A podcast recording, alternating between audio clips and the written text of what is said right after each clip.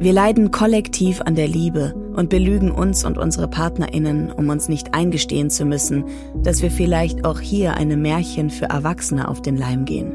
Wir erzählen uns schon so lange eine Geschichte vom einzig wahren Weg zum Liebesglück, dass wir sie nicht nur fest glauben, sondern sogar ihre offensichtlichen Abgründe verdrängen. Hallo und herzlich willkommen zurück. Schön, dass ihr wieder da seid. Wir begrüßen euch ganz herzlich zu Ach Nichts, einem Podcast über das Schweigen in Beziehungen. Hallo, ich bin Gina. Hallo. Und ich bin Anne. Und in der letzten Folge ging es um das Schweigen in einer Freundinnenschaft. Heute schauen wir uns das Schweigen in romantischen Beziehungen an. Also warum und in welchen Situationen gibt es Dinge, die ich mich nicht traue, gegenüber meinem Partner oder meiner Partnerin laut auszusprechen. Wir haben gerade eben schon ein kurzes Zitat aus dem Buch Erzählende Affen gehört. Das hat die Autorin Samira El-Wasil zusammen mit Friedemann Karik geschrieben. Darin geht es darum, wie verschiedene Narrative unser Denken und Handeln beeinflussen und das hat ganz viel mit unserem Thema heute zu tun. Wir haben mit Samira nämlich auch über Narrative und das Schweigen in Beziehungen gesprochen. Deshalb hört ihr sie in dieser Folge immer mal wieder.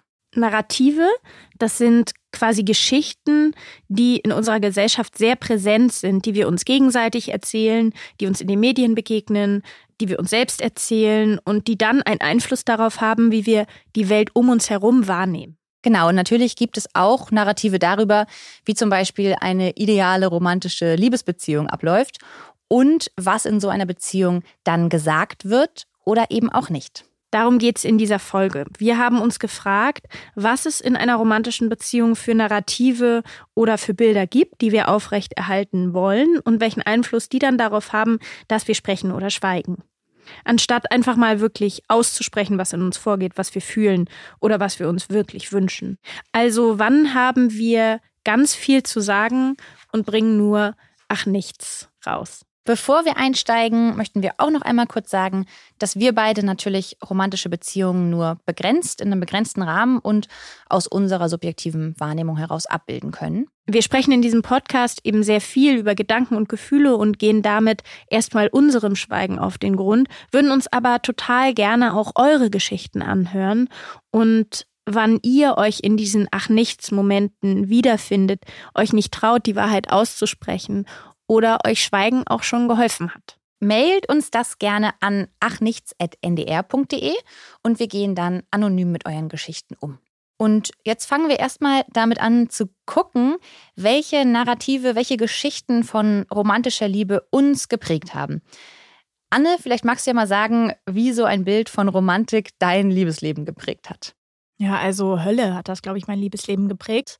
Wir sind ja umgeben von permanent von Narrativen und Geschichten über romantische Beziehungen. Und ich finde auch gerade so im jugendlichen Alter, wenn man so erste Versuche macht in romantischen Begegnungen, dann fällt mir das rückblickend noch viel stärker auf. Also ich weiß noch, es gab diese Drei-Tage-Regel also wenn mich jemand gefragt hat, ob ich mit ihm ausgehe oder ihr, dann gab es so dieses Ding von, man darf sich drei Tage nicht melden. Drei Tage war. Ja. Und aber wenn die sich die andere Person länger als drei Tage nicht gemeldet hat, dann war das das Zeichen für sie hat kein Interesse. Und wenn sie sich dann doch gemeldet hat, musste sie richtig doll entschuldigen. Und wenn sie sich aber früher gemeldet hat, dann war man so ein bisschen needy und so ein bisschen so konnte nicht warten und war obviously verknallt in die andere Person. Und das darf die andere Person auch nicht, nicht wissen. wissen. Das darf die andere Person nicht wissen. Man muss so ein bisschen unnahbar sein und es war sehr, sehr kompliziert, das auszutarieren, vor allem mit 15.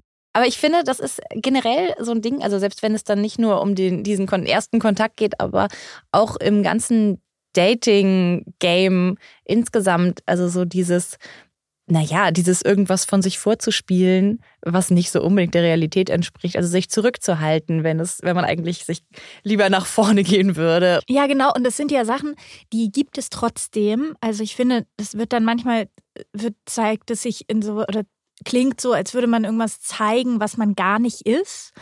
Und im Dating gibt man sich ja vielleicht cool oder sexy oder so. Das ist man ja trotzdem. Aber ich würde jetzt jemandem, mit dem ich das erste Mal ein Date habe oder den ich gerade date, jetzt nicht um 9 Uhr abends sagen, nee, ich kann jetzt heute nicht mehr, ich lieg schon mit meiner Beißschiene in meinem Bett und gucke irgendwie Tatort, sondern man würde halt immer sagen, ja, klar, easy, komme ich noch raus und klar können wir spazieren gehen, auch nachts um zwölf am Wasser, obwohl ich so voll müde bin und eigentlich gerne schlafen würde. Und den Punkt gibt's ja dann auch in romantischen Konstellationen, wenn man dann in Beziehung tritt, dass dann irgendwann so ein bisschen die Realität durchbricht, wenn man halt zum ersten Mal nicht nackt, sondern mit Schlafanzug zusammenschläft. So, ne? Und jemand so ist wie, hey, ganz ehrlich, ich trage eine Beißschiene. so. Voll, ja.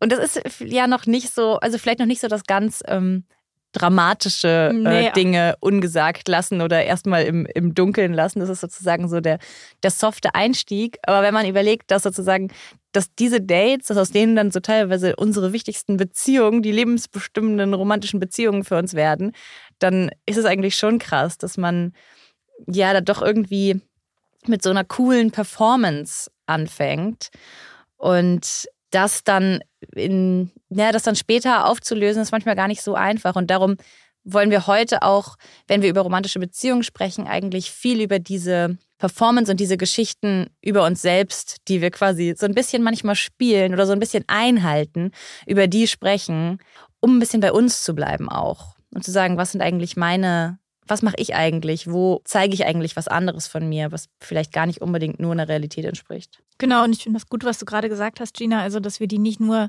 performen, sondern dass wir die halt auch einhalten. Also dass das auch so self-fulfilling prophecies sind, in denen wir dann auch agieren ja. die dann wiederum Realitäten schaffen.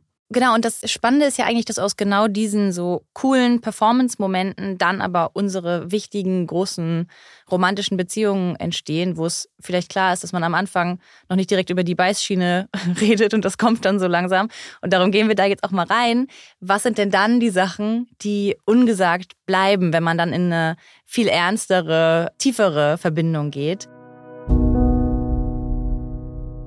Und zu diesen Narrativen, wie zum Beispiel, dass man angeblich eine Person ist, die sich nachts um zwölf noch zum Spazierengehen trifft, haben wir mit Samira El-Wasil im Vorfeld zu dieser Folge gesprochen. Sie erklärt nochmal, was diese Narrative sein können und warum natürlich auch das Schweigen eine Form von einem Narrativ sein kann. Ein Aspekt von Narrativen oder Erzählungen im Allgemeinen ist, dass sie uns die Welt, die chaotische Wirklichkeit handhabbarer machen. Und ein Aspekt wiederum davon, von dieser Handhabbarkeit, ist auch eine ständige Vermittlung des Inhaltlichen, eine ständige Vermittlung auch in Form von Bild und Sprache dessen, was gerade passiert. In diese ständige Mittelbarkeit von Wirklichkeit, die wir auf verschiedene Arten und Weisen wahrnehmen können und das eben auch über Narrative für uns organisieren und strukturieren, ist die Stille, also die Unverfügbarkeit dieser Wirklichkeit für einen Moment, eigentlich eine Form von Störung manchmal, weil sie die Erzählung, die wir über die Wirklichkeit haben, buchstäblich in dem Moment kurz unterbricht. Das heißt, diese Geschichten, die wir uns selber erzählen, diese sogenannten Narrative, die begleiten uns natürlich auch in diesen romantischen Beziehungen. Und Samira El-Wazil hat zusammen mit Friedemann Karik ein Buch über diese solche Geschichten geschrieben. Da geht es darum, wie Geschichten unsere Realität prägen, wie sie uns eigentlich überall begegnen, wie sie unseren Alltag bestimmen und wie sie irgendwie dadurch auch unsere Wahrnehmung der Realität beeinflussen. Und das ganze Paket, das beziehen wir jetzt mal auf romantische Beziehungen, denn da gibt es natürlich ganz viel solche Narrative, wie Anne schon am Anfang erwähnt hat, sowas wie man soll sich ohne Worte verstehen zum Beispiel. Das ist ja so ein ganz klassisches Ding. Und jetzt sind natürlich Narrative in romantischen Konstellationen ein riesiges Thema, was wir gar nicht abdecken können. Und in unserem Podcast geht es ja ums Schweigen. Und wir haben uns gefragt, wo ist sozusagen romantischen Beziehungen besonders das Schweigen inhärent. Und wir hatten das Gefühl, wir schweigen besonders oft, wenn es um Grenzen geht in romantischen Konstellationen. Im Gegensatz vielleicht zu Freundinnenschaft, über die wir beim letzten Mal gesprochen haben, wo es vielleicht viel leichter ist, jemandem zu sagen, hey, ich pack das gerade nicht oder ist mir gerade ein bisschen viel oder geh mal weg und lass mich in Ruhe. Ist das in romantischen Konstellationen für uns irgendwie schwieriger? Ja. Ja, ich wollte ja eigentlich in dieser Folge erzählen, ähm, wie gut ich darin geworden bin schon im äh, Nichtschweigen. Und dass ich, also ich erinnere mich total gut, dass ich früher nie was gesagt habe in solchen Situationen wie, keine Ahnung, so ganz alltägliche Sachen, dass man morgens aufsteht und der eine, also in dem Fall ich, hat so Lust, gemütlich den Tag zu Hause zu verbringen und der andere will was unternehmen. Und dann sagt man nicht, was man selber gern möchte und geht so mit und ist den ganzen Tag irgendwie genervt und denkt so, scheiße, warum bin ich jetzt bei Ikea? Ich wollte eigentlich im Bett abhängen. Es ist alles so nervig. Und dann genau dieses so, ist eigentlich was? Nee, nichts. Nee. Und das überhaupt gar kein, es hat gar nicht stattgefunden. Das kam nie raus.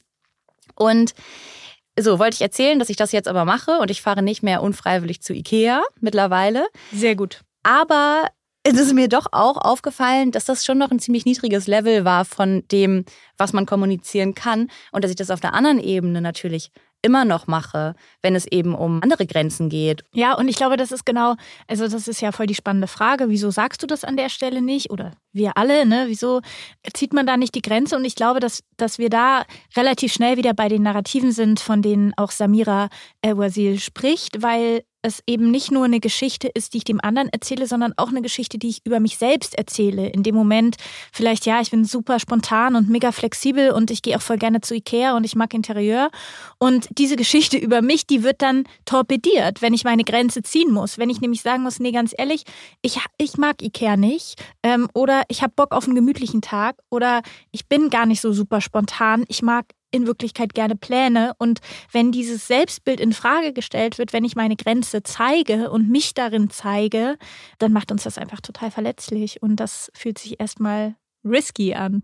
Total. Und dann an der Stelle ist Schweigen oder Ungesagtes, worüber wir hier sprechen, muss dann ja auch gar nicht immer sozusagen Stille sein oder dieses so wie ich ich sag jetzt gar nichts, sondern manchmal ist es eben auch einfach, dass man was anderes sagt. Ne? Also dass man einfach sagt, ja, finde ich voll cool super, machen wir so. Mhm. Ne? Ähm, und aber in sich selber so denkt, so, oh, das ist eigentlich überhaupt nicht das, was ich möchte. Und das gibt's ja das ist eigentlich das, was ich meine. Es gibt jetzt auf total verschiedenen Abstufungen. Ja, und die ganz viel mit unserem eigenen Urteil natürlich über uns selber zu tun haben. Ne? Was wäre ich gerne für eine Frau und was bin ich für eine Frau? Was finde ich an mir selber cool, was nicht? Wo bin ich vielleicht im Kopf schon, aber emotional noch gar nicht. Und ich finde manchmal erschreckend, wie sehr wir auch in diesen nahen und sehr engen Beziehungen noch performen. Und es ist für mich auch wirklich eine Übungssache, diese Grenzen zu ziehen.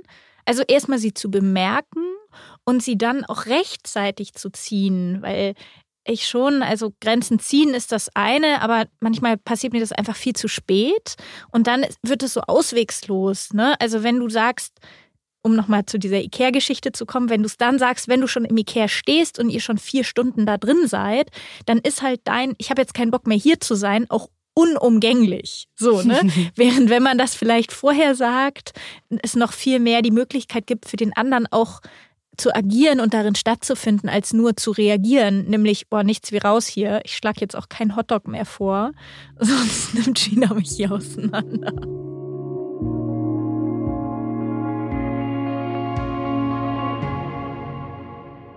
Ich frage mich ein bisschen, das ist ja was, was wir auch schon in der letzten Folge vielleicht mal kurz angedeutet hatten, dass dieses Harmoniebedürfnis, was wir aus unseren Freundinnenschaften sehr gut kennen, vielleicht schon auch so einem sehr typisch, also so einem veralteten weiblichen Konzept zugeordnet wird und man darin auch ein bisschen gefangen ist, in so einem verständnisvoll sein, nicht wütend werden, auch nicht stören, keinen Ärger machen.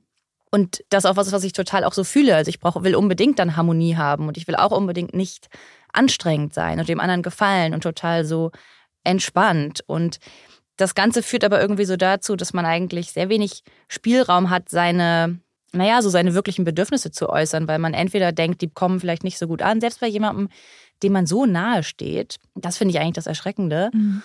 Oder man findet sie halt selber nicht respektabel oder nicht cool genug, diese mhm. Bedürfnisse. Also ist damit selber nicht im, im Reinen. Samira El-Wazil hat dazu übrigens Folgendes gesagt.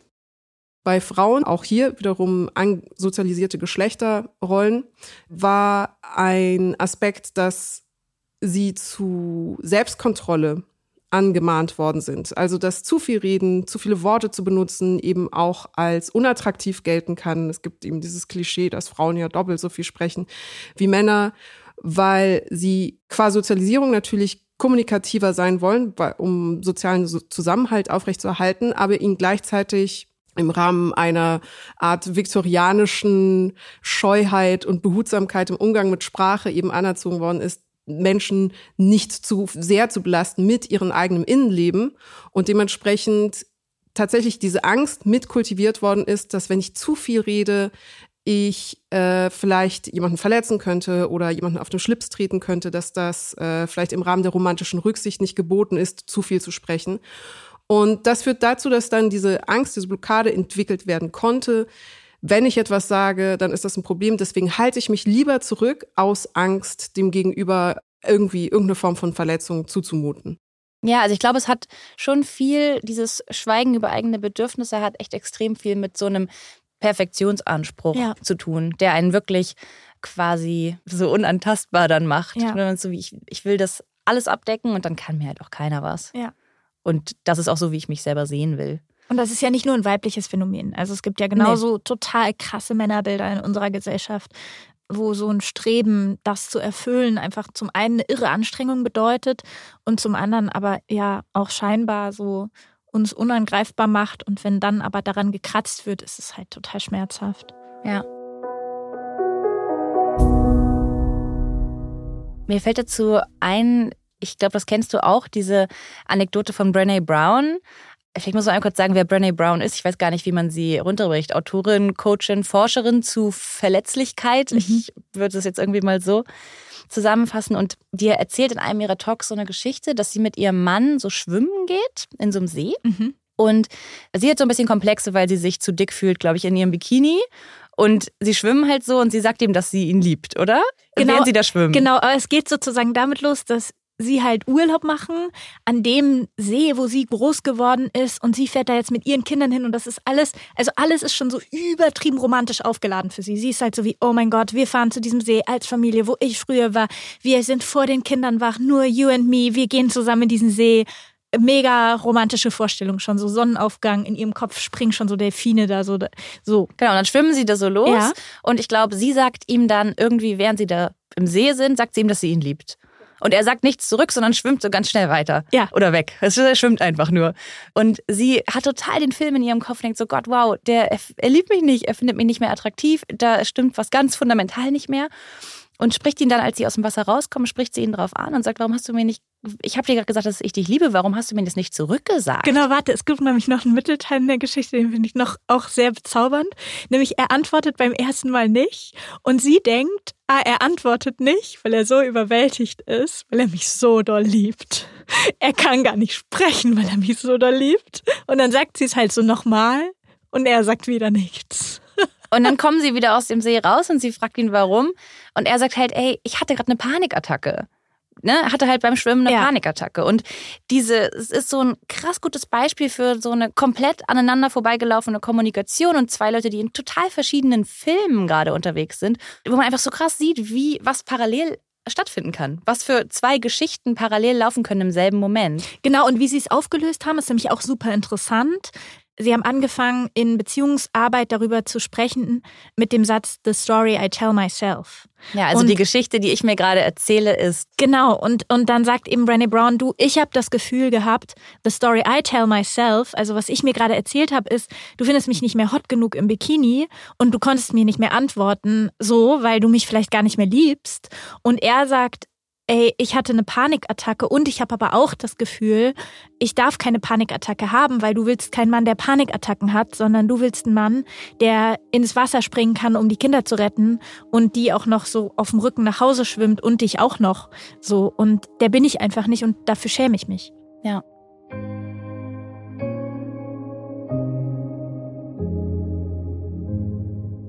Es ist echt so ein richtiger kleiner Tipp, den man so mitnehmen kann. Dieses, also, weil das, ich meine, das kennt man ja, dieses so, so ich-bezogenes Kommunizieren und man soll immer nur sagen, ich fühle mich so und so. Aber ich finde, wenn man noch über diesen, diesen extra Dreh geht von die Geschichte, die ich mir gerade ja. erzähle, dann hat man nochmal so einen anderen, immer so einen anderen Hebel, um das ja. für sich einzuordnen. Ja. Um auch zu gucken, also bin das eigentlich ich oder was, was passiert hier? Ja. Und was erwarte ich vielleicht auch gerade, ne? Ja.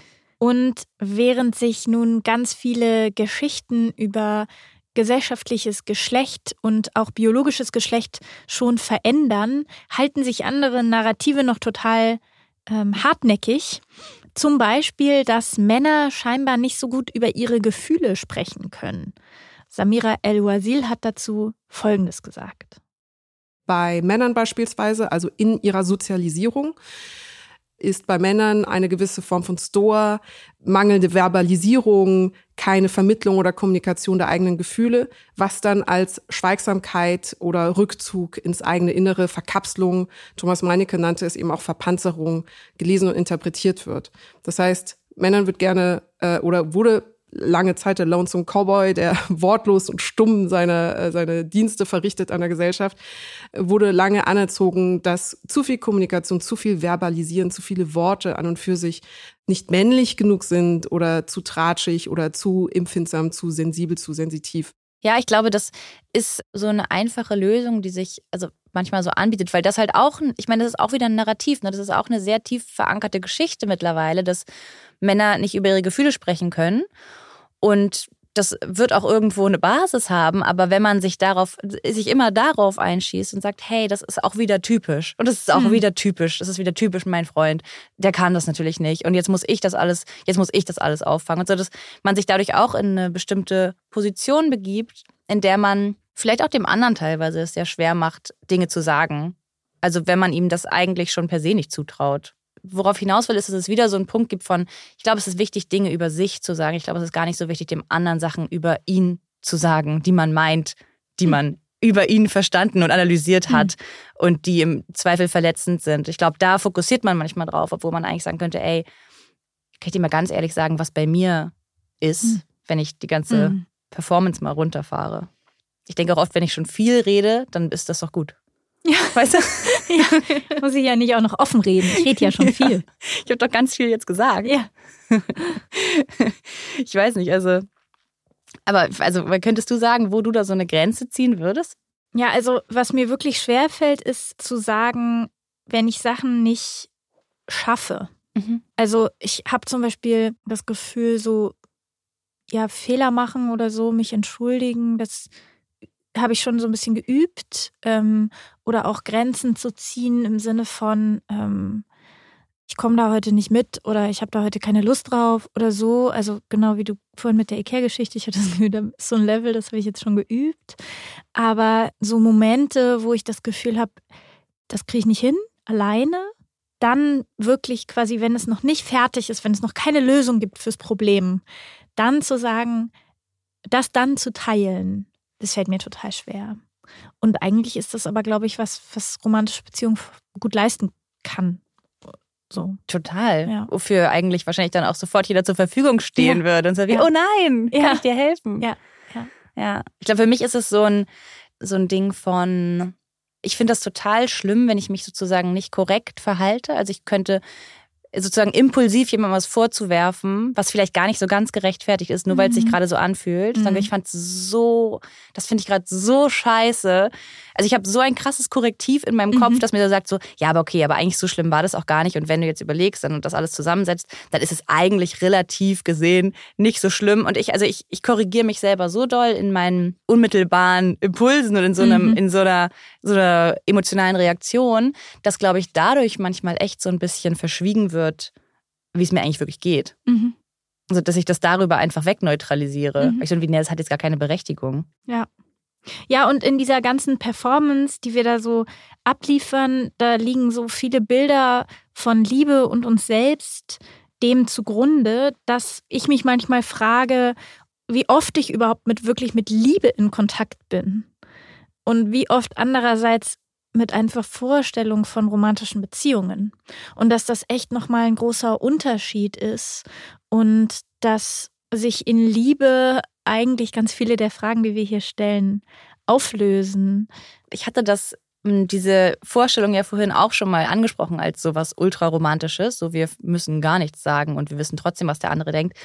Und gleichzeitig würde ich natürlich sagen, es ist halt das Gegenteil. Also nur übers Sprechen können wir irgendwie in den anderen, können wir den anderen verstehen, können wir in den anderen irgendwie reinschauen. Und darum ist es ja auch so ein total krasser Akt, wenn, wenn jemand das verweigert. Also es ist ja total, ist ja total stark und darum fühlt man sich auch so machtlos sowas gegenüber, wenn man einfach, wenn man eine Information irgendwie aus dem anderen nicht bekommt. Und das gibt so wie so ein Machtgefälle, was dadurch entsteht, durch so ein, durch so fehlende Kommunikation. Wo ich jetzt auch trotzdem auch an der Stelle wieder sagen würde, ja, aber in gewisser Hinsicht mache ich das halt auch. Ich tarne das nur anders. Also. Genau, also ich glaube auch, dass wir es sehr, dass wir sehr viel gelernt haben, diese, diese Macht auch als was Erotisches zu lesen. Also gerade so gibt, es gibt ja auch viele Männerbilder, die so, ne, ein Cowboy, ein Steppenwolf, ein, äh, ein trauriger Denker. Es gibt irgendwie so ja. ähm, eine, eine Kämpferin. Das sind ja alles Leute, die so alleine was machen und, äh, und das auch nicht kommunizieren. Und manchmal habe ich aber auch das Gefühl, dass diese Annahme, etwas schon zu wissen, sei es jetzt aus, aus den, dem anderen oder auch über sich selbst, dass ich da wie auch ein bisschen mehr die Zeit so dehnen muss, wenn jemand versucht, was zu sagen. Und auch wenn ich versuche, was zu sagen, bis die Gefühle, bis die wirklichen Gefühle vielleicht so hochkommen und nicht nur das, nicht nur immer the story I tell myself. Ja. Um es auch nochmal klarzustellen, wir sprechen ja jetzt irgendwie doch die ganze Zeit über so eine monogame Partnerbeziehung und zwei Personen, die sich miteinander abrackern. Ähm, das kann man natürlich alles auch noch ein bisschen offener und weiter sehen. Und dazu haben Samira El-Wazil und Friedemann Karik auch in ihrem Buch geschrieben. Grundsätzlich schuld an der Verknappung der Ressource Sex ist vermutlich unsere monogame Kultur. Aller Wahrscheinlichkeit nach wurde die Monogamie im Zuge der Sesshaftwerdung erfunden. Nahezu alle biologischen und psychologischen Indizien sprechen dafür, dass der Mensch sich eher polygam entwickelt hatte, so wie nahezu alle anderen Lebewesen auf der Welt eher polygam veranlagt sind. Das heißt, also diese Geschichte von der Monogamie ist natürlich auch ein sehr romantisches Narrativ, dass man sagt, hey, es gibt zwei Partner und die müssen beieinander sein und darüber hinaus ähm, alles andere ist keine richtige Liebe oder so. Keine Ahnung, das ist ja auch was, was man in Frage stellen kann. Und gleichzeitig, was ja auch schon total viel passiert, also dieses, diese Geschichte ist ja, oder würde ich sagen, in meiner, in meiner Welt wird die schon relativ viel auch ähm, hinterfragt. Und es gibt Leute, die ganz anders leben und die in offenen Beziehungen leben oder polygam leben. Aber auch das, also auch diese Umstellung auf eine andere Beziehungsstoryline sozusagen, erfordert ja auch diese ganze Kommunikation und er geht ja auch nicht, also kann eigentlich auch nicht vonstatten gehen, wenn man in diesem Schweigen bleibt, weil man dann eben, also weil auch diese, diese Veränderung irgendwie eine Reflexion braucht und super viel mit Ehrlichkeit zu tun hat. Also einerseits an der Stelle so ein Punkt, wo Kommunikation total wichtig ist und dann auch generell, wenn man sich Sexualität anguckt, was ja ein treibender Faktor auch vielleicht in genau diesem Thema ist, äh, ist auch da über Sex sprechen innerhalb der Beziehung manchmal schon schwierig. Also wie spricht man dann über Sex mit auch anderen Leuten? Also ich glaube, wenn man in dieses ganze Feld von offener Beziehung, Polygamie geht, tun sich nochmal ganz andere Kommunikationsaufgaben auf. Genau, weil es, weil es ja nicht nur darum geht, dann eine Form zu finden, darüber zu sprechen, ähm, also Regeln auszuhandeln oder zu besprechen, wer mit wem wie schläft und wie sich das für alle anfühlt oder wer mit wem auch weitere nahe in Beziehungen eingeht, in so polyamorösen Konstellationen oder so, sondern also ich habe manchmal das Gefühl, dass es mir innerhalb einer romantischen Konstellation schon schwerfällt zu sagen, wenn ich auch andere Leute heiß finde oder wenn ich so, worauf ich so Lust habe, jetzt gar nicht nur sexuell, sondern über die Person und die Abmachung vielleicht hinaus, weil ich immer schon die andere Person adaptiere und immer quasi mitdenke, was der andere oder die andere gerade als schön oder auch als verletzend empfinden könnte und dieses Rollenbild also in mir schon sehr verankert ist oder auch der Anspruch, Leute nicht zu verletzen. Ja, und ich würde auch sagen, also bei mir ist das gerade Thema, dieses ganze offene Beziehungsumstellungs, die Idee der Umstellung einer monogamen Beziehung auf eine offene Beziehung. Und auch da merke ich zum Beispiel, dass ich total gerne von mir selber möchte, dass ich diese coole, moderne Person bin, die sagt, hey, ja klar, das ist doch, ist doch eine super Idee. Lass uns das doch, lass uns das doch so machen, ich komme damit klar.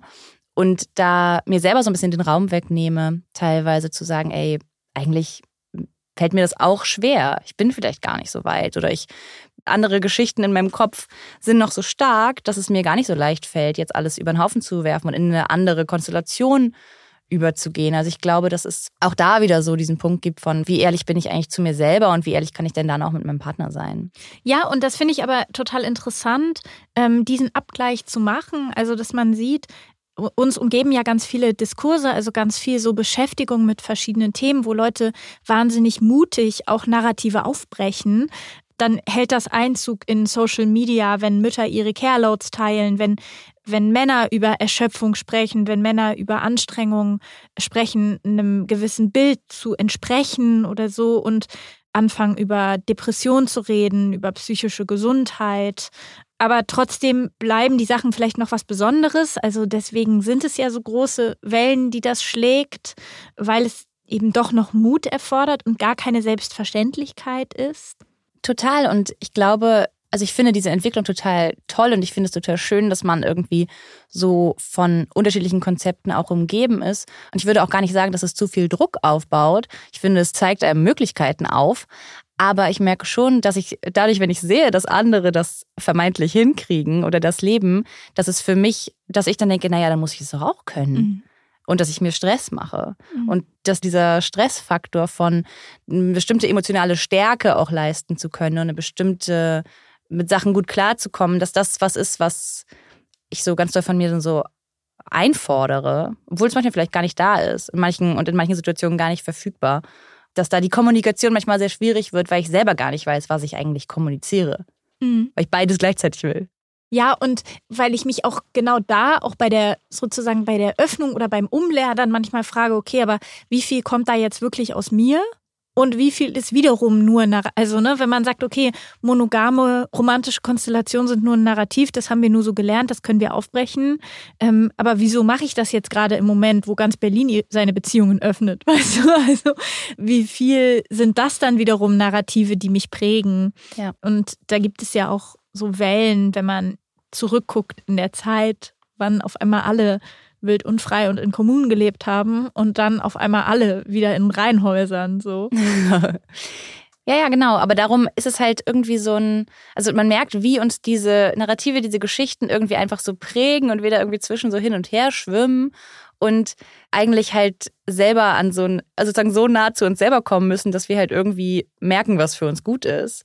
Und das ist eigentlich das, wo ich sagen würde, das fehlt manchmal. Und es nicht nur merken, sondern es auch benennen. Und das ist vielleicht auch so ein bisschen die Brücke zur letzten Folge, in der wir ja schon gesagt haben, dass sich die Freundinnenschaften eigentlich vertiefen und auch so wie Wasser so Wellen schlagen können, wenn man anfängt zu sprechen und auch vielleicht die unangenehmen Sachen auf den Tisch zu packen. Und dass es in romantischen Konstellationen natürlich genauso ist. Und nicht nur, wenn man jetzt seiner Partnerin sagt, hey, es wäre cool, wenn du in Zukunft die Zahnpastatube zumachst, sondern wenn man eben genau auch die Konzepte befragt, in denen man liebt, die Konzepte, in denen man wohnt, die Konzepte, in denen man vielleicht Kinder bekommt. Also wenn, wenn wir all das auch zum Thema machen und sehen, dass wir darin eben alle, alle sind. So.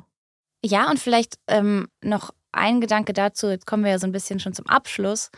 Also genau dieses Verbindende kann, glaube ich, auch total helfen, allein schon nur mit dem Partner oder der Partnerin, weil man, glaube ich, oft sich in so einer Haltung wiederfindet, in der man denkt, der versteht das vielleicht eh nicht. Und ich glaube, dass tatsächlich diese ganzen Fragen und auch diese ganzen Anforderungen, die man selber empfindet, dass man die ganz oft auch beim Partner wiederfinden kann und dass der die auch so empfindet.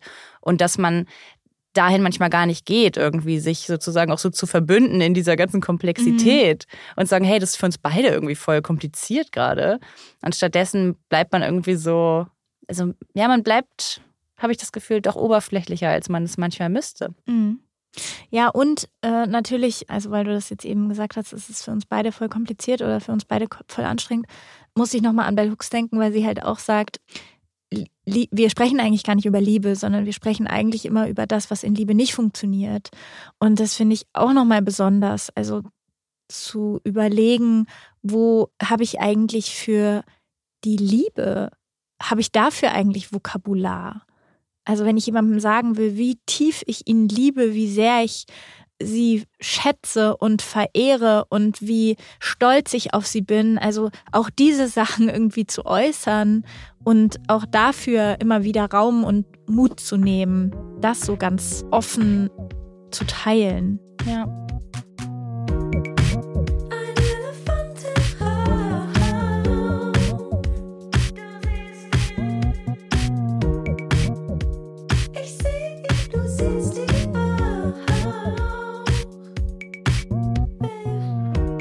Das Schweigen ist manchmal gut, manchmal ein Narrativ, manchmal ein Schutz, manchmal das Patriarchat und manchmal ist es aber auch ein kleiner Trick, um weiter unsere eigene Geschichte aufrechtzuerhalten und um uns eben nicht selbst reflektieren zu müssen.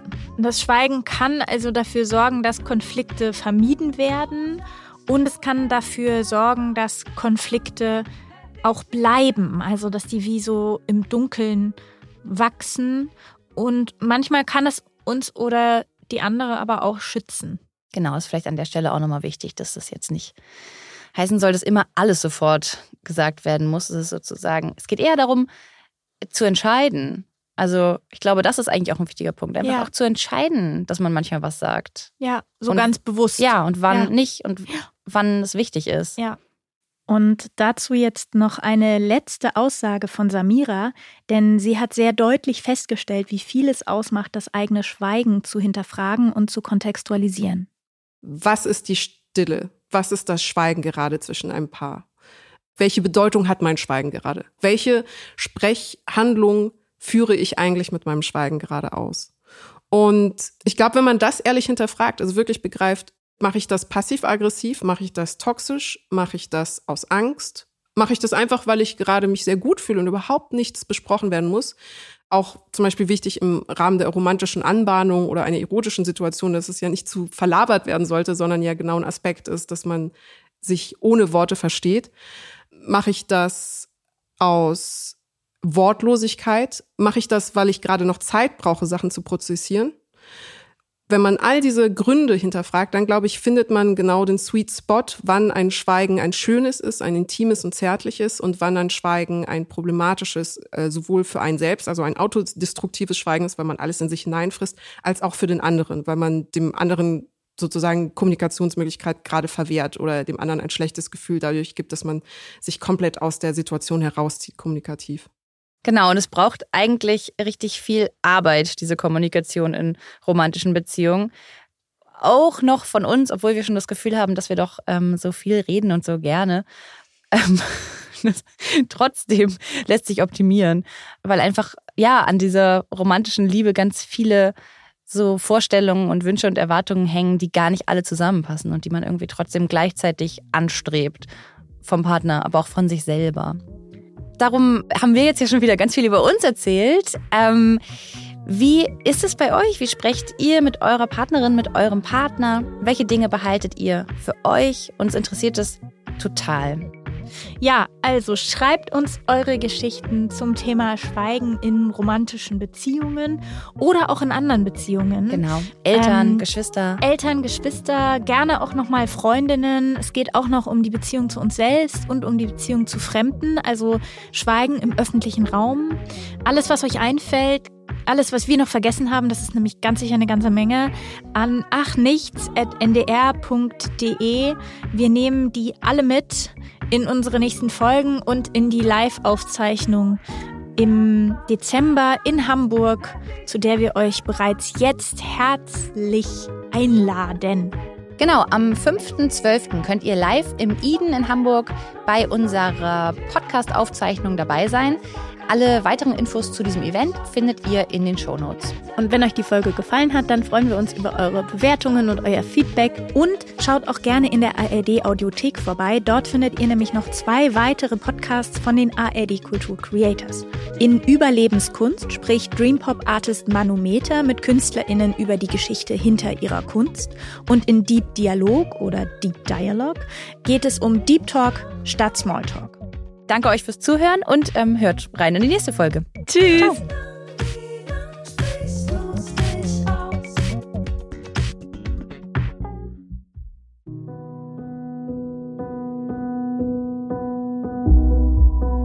Ach, nichts. Warum wir manchmal schweigen.